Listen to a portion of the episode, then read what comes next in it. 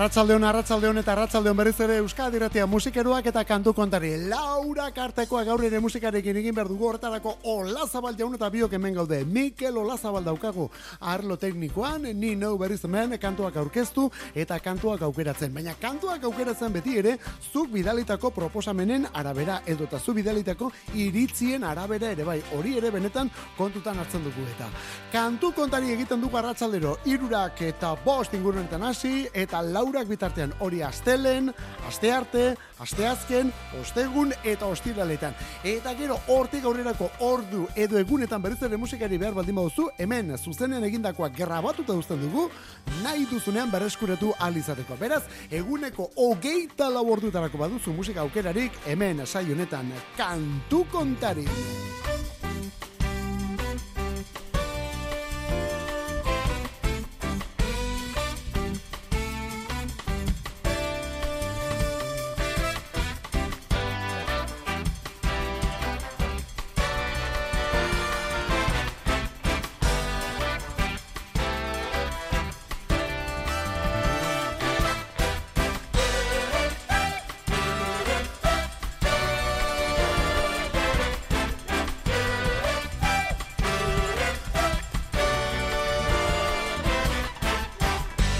Guk egia esan behar baldin bada hemen MS Jaji eta bere orkestraren eskutik bersi horretan jartzen dugu kantu kontari honetan, baina tira hau esan barek ere hau jasaren historiako edota fusioaren ezinbesteko pieza horietako bada irurogei tamazazpian The Weather Report taldeak egin zuen Berlan izeneko pieza instrumentala alegia. Eta honekin abiatuta kantu kontari jazz kontuekin hasi gara, bueno, bazar gaitik ez roko kontuetara goaz, baina jazz ukituan datozkigun roko kontuetara. Mila beratzi irunetik irurogeita maikan. Irurogeita maikako apirilean. Eta ekainan gero single eginda gainera. LA Woman diskoaren izena The Doorsaren azken estudio lan izan zena, bosgarrena. Eta bertan, urrezko piezen artean, Riders on the Storm hau bai, bere letra ilun eta guzti. Riders on the Storm riders on the storm. Into this house we're born, into this world we're thrown, like a dog without a bone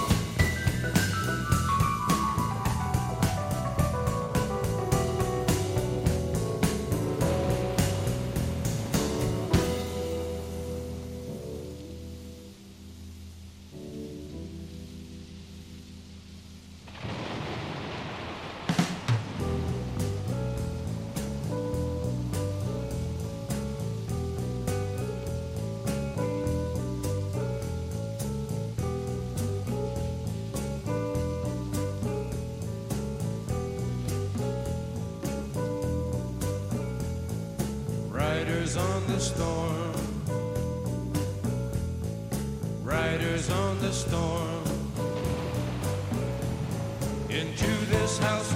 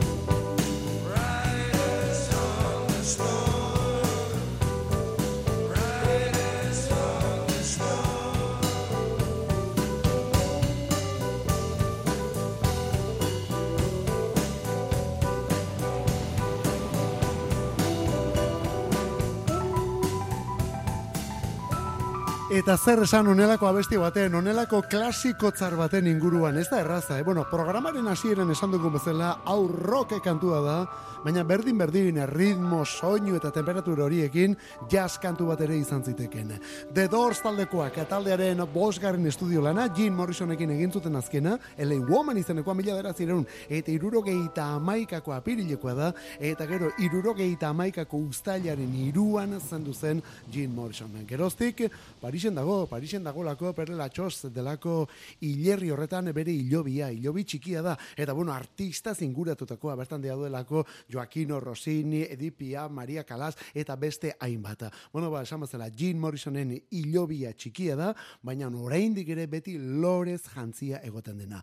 Paris bisitatzen baldin bauzu, sin falta bisitatu beharreko hilerria da, per Lachaise delako hori. Bertan gainera egun iluntza marra tokatzen baldin bazaizu, BL eta bestelakoekin alamuzko estenak ere ikusi eta imaginatu ditzakezulako. Jim Morrison, esan bezala irurogeita maikako ustailaren iruan. Eta hilabete berean, ustailean, eta egun berean, iruan, baina bi urte lehenago, beste hau zendu zen. Brian Jones, besta bat hogeita zazpikoa, eh? Kasu honetan, The Rolling Stones taldeko gitarra jotzailea. Once had me down.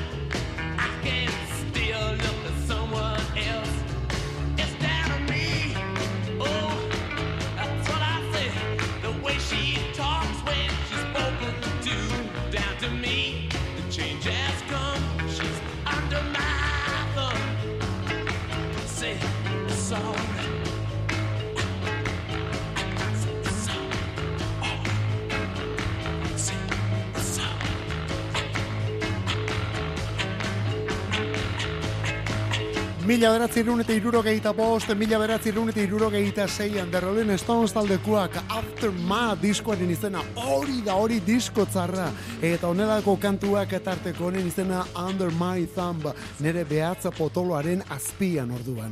Bueno, Rolling Stones taldearen ibilbidean ezimesteko kantuetako bada, hainbat, hainbat biretan berreskaratu izan duten kantua, eta begira oraindik ere zeinen fresko eta zeinen dotore entzuten den. Bueno, Rolling Stones taldekoak aipatu ditugu, eta aurretik The Doors taldearekin aritu gara, The Doors taldeko abeslari eta lider izan dako Jim Morrison, zer eta ustailaren iru batean zendu zelako irurogeita maikan.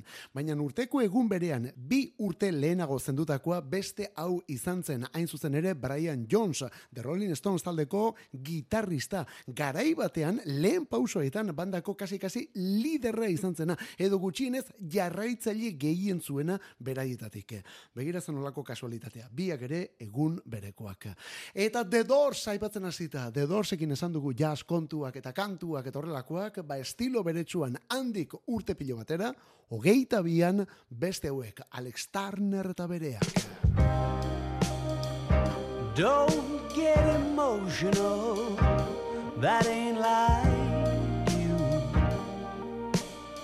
Yesterday's still leaking through the. But that's nothing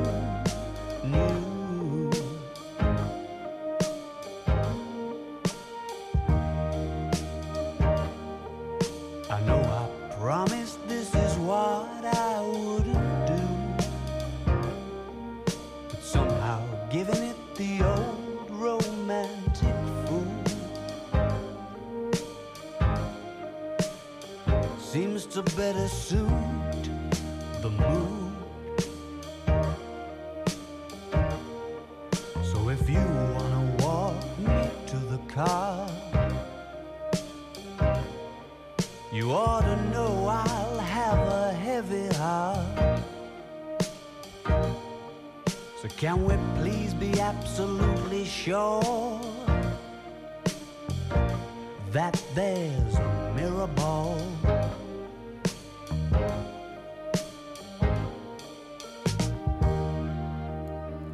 You're getting cynical, and that won't do. I'd throw the rose tint back on the exploded view. Darling, if I were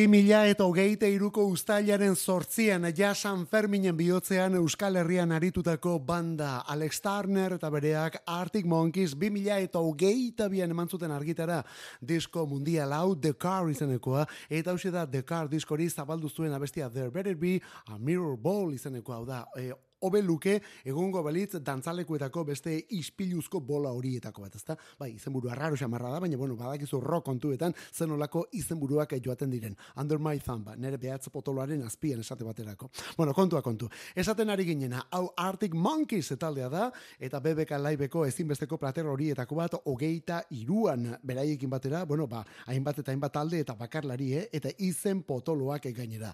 Love of Lesbian bezala, horrekin batera Idols taldekoak, Hoff, Merina Gris, Roy Shop, Phoenix, Pavement, The Blaze, Jamie XX, Royce Murphy, Florence and the Machine, M. Lauro geita iru, Bengo, The Chemical Brothers, Amaia, bueno, zerrenda luzea, hogeita iruko, BBK Live. Eta Alex Turner eta bereak Bilbon ari ziren momentuan, beste neskamutil hauek eta beren rock benetan kementsuta bizia arrasaten.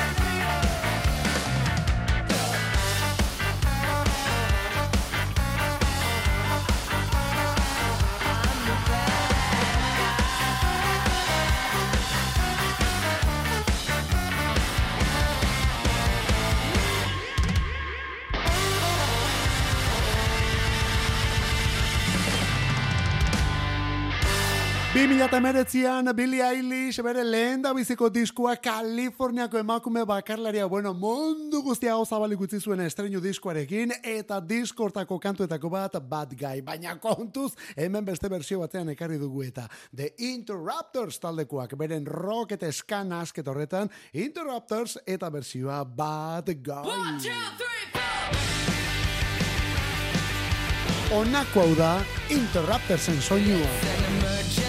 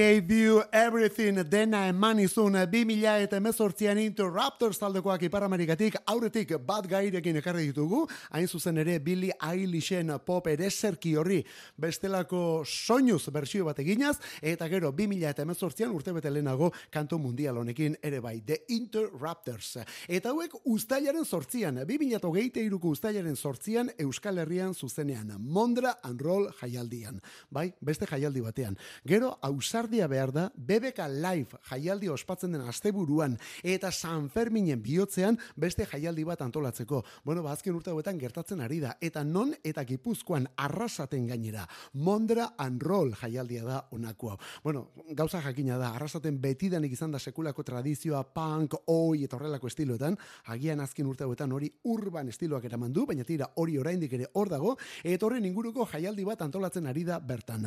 2023an taula gainean Interrupters taldekoak Perkel ere bai Arkada Social, Baskox, UK Subs, Hell Beer Boys, Psikofirol eta horrelako zerrenda luzea. Beraz, gave you everything, dena emanizun. Eta asteburu berean, ustailaren bederatzean, hau da, Mondra Anrolen urrengo egunean eta azpiegitura bera aprobetsatuz, Manu Chaoren akustiko ere bai, Guayaquil City.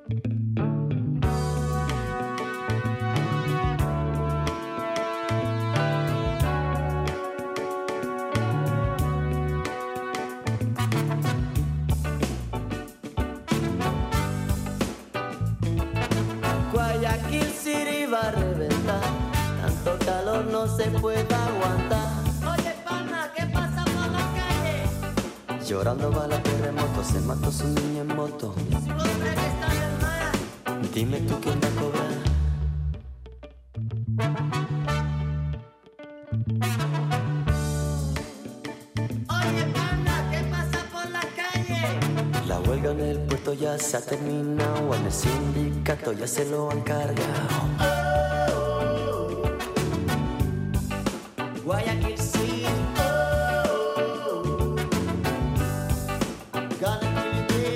Los sueños peruanos, venga hermano, enrollate y el dinero que yo gano a Miami lo mandaré. Y si te engañas colombiano, De un balazo lo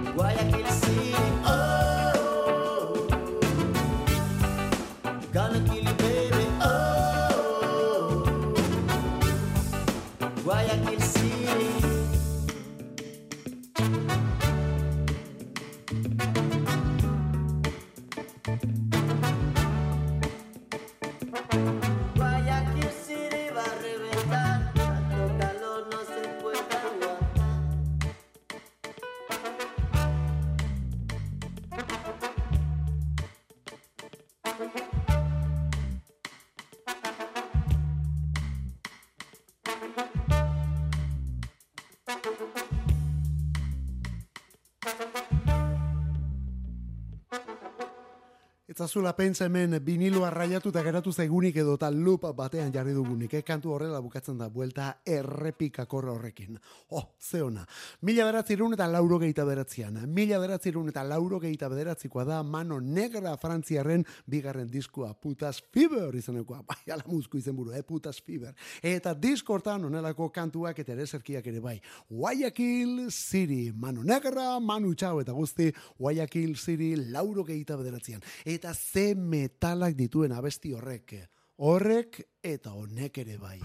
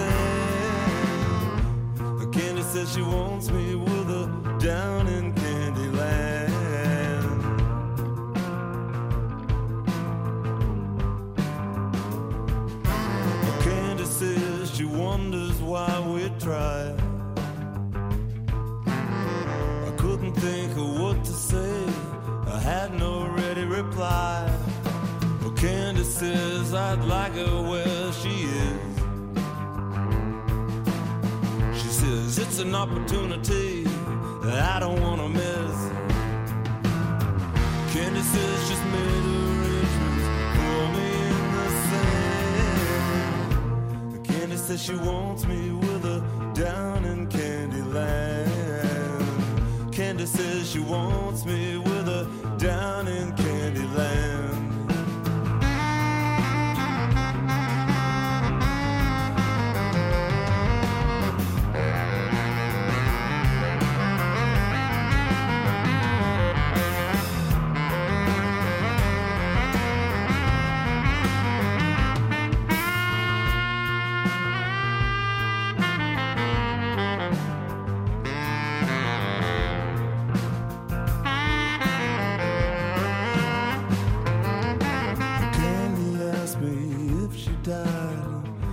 I could go on. Of course, I said I couldn't, and of course, we knew that's wrong. But Candy, I said, Candy, no, you can't do that to me.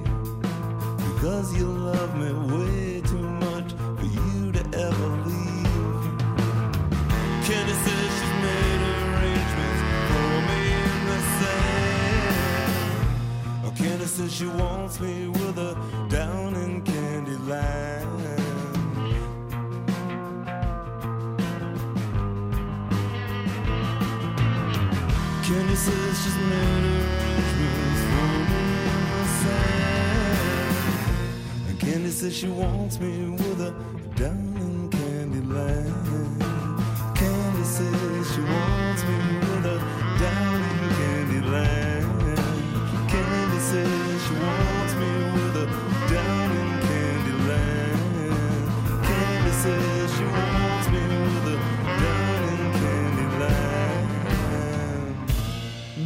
Kontuak aipatzen genituen ez da, hor dago hor saxo tzarra, saxo baritono erraldo jorietako bat, baina horrez gain bateria jotzaile bat, bai, hau hiru laguneko taldea zelako, hiru laguneko taldea. Batez ere lauro geita amarreko banda, lauro geita bederatzean sortu ziren, eta lauro geita emeretzir arte aritu ziren, eta tarte hortan lau bat estudio lan utzi zituzten, ze nolako diskuak gainera.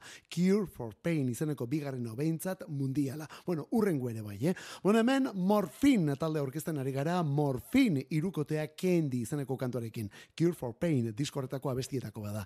Eta lehenago esaten hasi garena, irukoa zen bat bateria, bestea saxo baritono potolo hortan, eta irugarrena taldeko kantari eta liderra kantugilea Mark Sandman jauna, bori kantatzeaz gain basua jotzen zuena, baina basu ezberdina bi sokakoa, bi kordakoa bakarrike, bi kordako bajua erabiltzen zuelako tiponek. Bueno, horza bukatzen kontua. Tiponen eriotzarekin etorri zen taldearen akabera, berak berrogeita sei urte zituenean, mila beratzerun eta laurogeita emeretzian, eta mm, e, musiko orok e, zendu nahiko luken leku hortan hiltzen gainera Mark Sandman jauna, taula gainean, eskenatokian, bira bat egiten ari ziren Europan zehar laurogeita emeretzian, kontzertua zuten Italian, eta Italian taula gainean Bori, zuzenean ari ziren bitartean, bihotzeko batek eman zion erori egintzen. Eta publikoak alako e, sinesgarritasuna ikusi zuen erorik horretan txalo egin ziola. Gero jakin zuten handik eriotza etorri zitzaiola.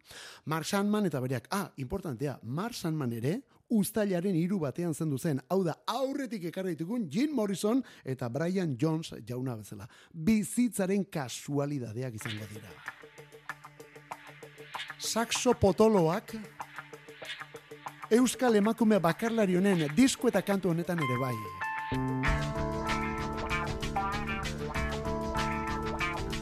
Sorkun Rubio. Cash bat taldean ezagututako emakumea. Horren ondotik, Fermi Muguruzarekin mila bira egindako ere bai. Bueno, eta diskoetan parte hartu. eta bakarka egin dituen diskoak saxo hauekin.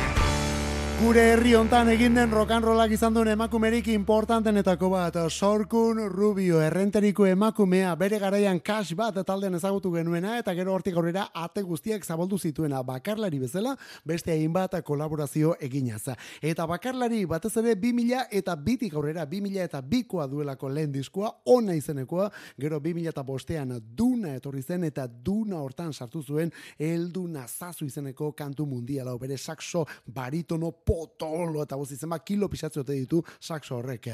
Horren parean, gero 2000 eta zortzian vicepresidentes gazteiztarrekin batera egin zuen beste disko benetan bizi eta rockerura, eta emakume honen bakarbideko azken diskoa 2000 eta amabostean ziklomorfosia izenekoa. Lau bakarlan ditu eta kolaborazioak lehenago esan dugun bezala mila. Fermin muguruza aipatu dugu, baina bere anaia inigo zenarekin ere aritu zen. Eta ziurrenik Jose Ripiaren kanturik handienetako batean gainera. Kabilia utxia da korazao. Hor gero entzungo ditugun kodu horiek, hor entzungo dugun emakume boz hori, hori ere sorkunena da.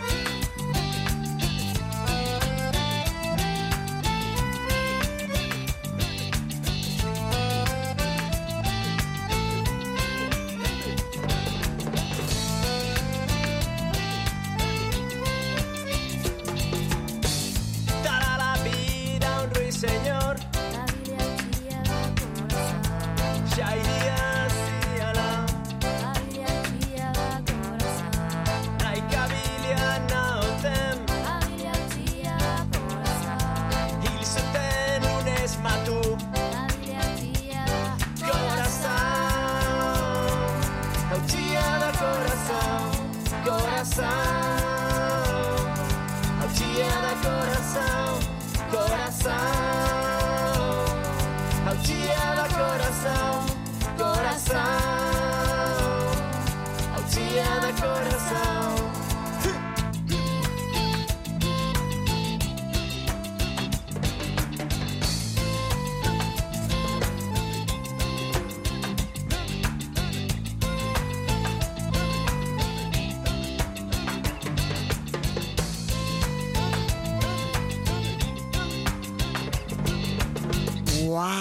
Zen nolako gauza, zen nolako kantu puska kabilia utxia da korazao. Hemen orduan Joserri Piau taldekoak inigo muguruza zena eta bere egitasmoa. Bueno, inigo muguruza esan barrik ere ez, rollo tropikalean ezagutu genuen, eska musika egiten azken batean bere anaia Ferminek ematera, kortatu izeneko talde hartan, ezta?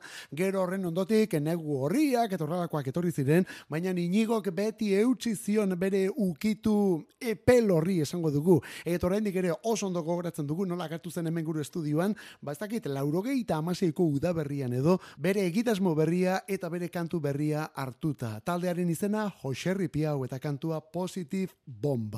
Handik bere etorri zen Positive Bomb lenda biziko diskua, gero Carpe Diem laurogeita mazazpian, laurogeita mezortzian zineari bere beste pasioari egindako omenaldiura, Paradisu Zinema, disko hartakoa demen jarri dugun kabili hau, sorkun eta guzti, eta gero azken lana bizitza triste eta ederra. Inigo Muguruza. Ez zaude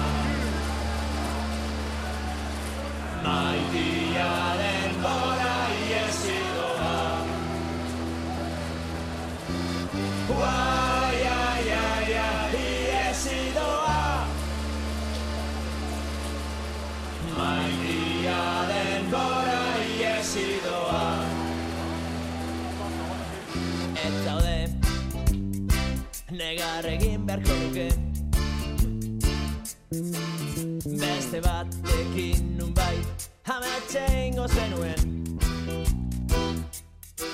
Maitasunez Hile egin beharko nintzake Ez zaude Negar egin beharko nuke Baina Uai,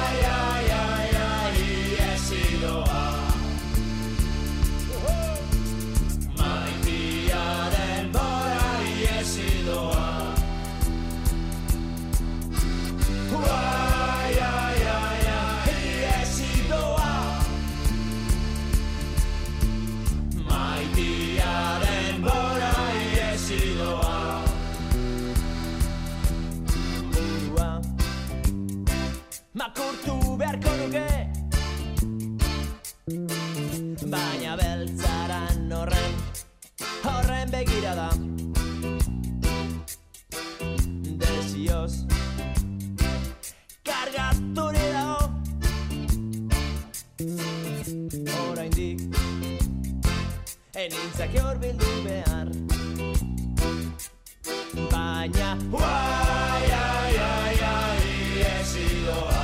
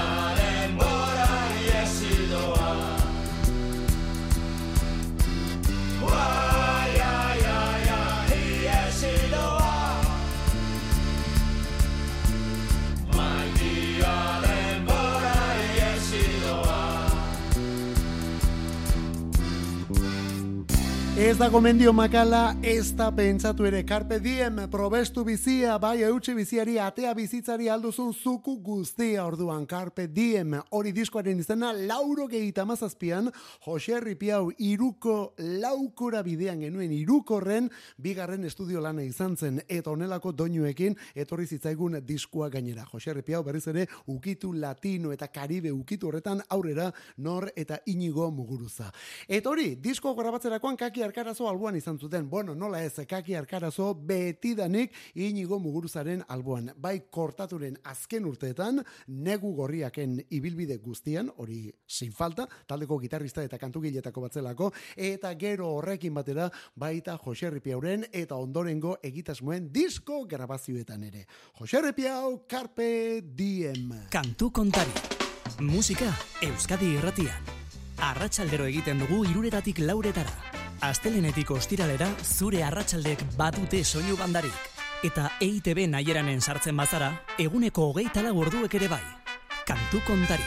Euskadi irratia podcastetan. Despeditzeko momentua jaun Andreok irratearen alde hontan Mikel Olazabal eta biok. Mikel Olazabal arlo teknikoan gu berriz kantuak aukeratu eta aurkezten eta gero zu, zu eta zure musika zaletasuna eta hortik bidaltzen dizkiguzun mezu proposamen iritzi eta bestelakoak eskerrik asko benetan, eh?